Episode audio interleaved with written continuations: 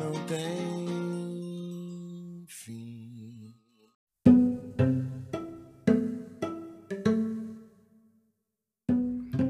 Senhor Jesus, digna-te abençoar-nos, discípulos teus, sequiosos das águas vivas do reino celeste.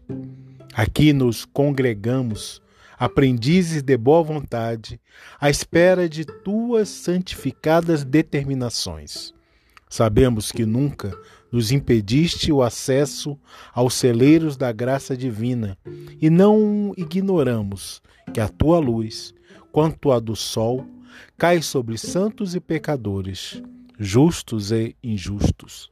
Mas nós, Senhor, nos achamos atrofiados pela própria imprevidência. Temos o peito ressecado pelo egoísmo e os pés congelados na indiferença, desconhecendo o próprio rumo. Todavia, mestre, mais que a surdez que nos toma os ouvidos e mais que a cegueira que nos absorve o olhar, padecemos por desdita nossa de extrema petrificação na vaidade e no orgulho que, através de muitos séculos, elegemos por nossos condutores nos despenhadeiros da sombra e da morte.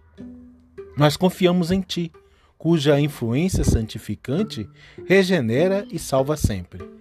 Poderoso amigo, Tu que abres o seio da terra pela vontade do Supremo Pai, usando a lava comburente, liberta-nos o espírito dos velhos cárceres do eu, ainda que para isso sejamos compelidos a passar pelo vulcão do sofrimento.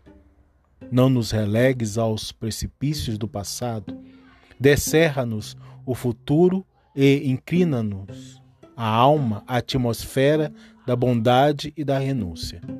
Dentro da extensa noite que nos improvisamos para nós mesmos, pelo abuso dos benefícios que nos emprestaste, possuímos tão somente a lanterna bruxoleante da boa vontade, que a ventania das paixões pode apagar de um momento para o outro.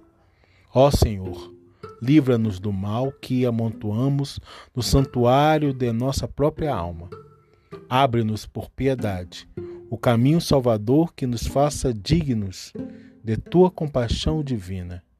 Revela-nos tua vontade soberana e misericordiosa, a fim de que, executando-a, possamos alcançar um dia a glória da ressurreição verdadeira. Distanciados agora do corpo de carne, não nos deixes cadaverizados no egoísmo e na discórdia Envia-nos, magnânimo, os mensageiros de tua bondade infinita, para que possamos abandonar o sepulcro de nossas antigas ilusões.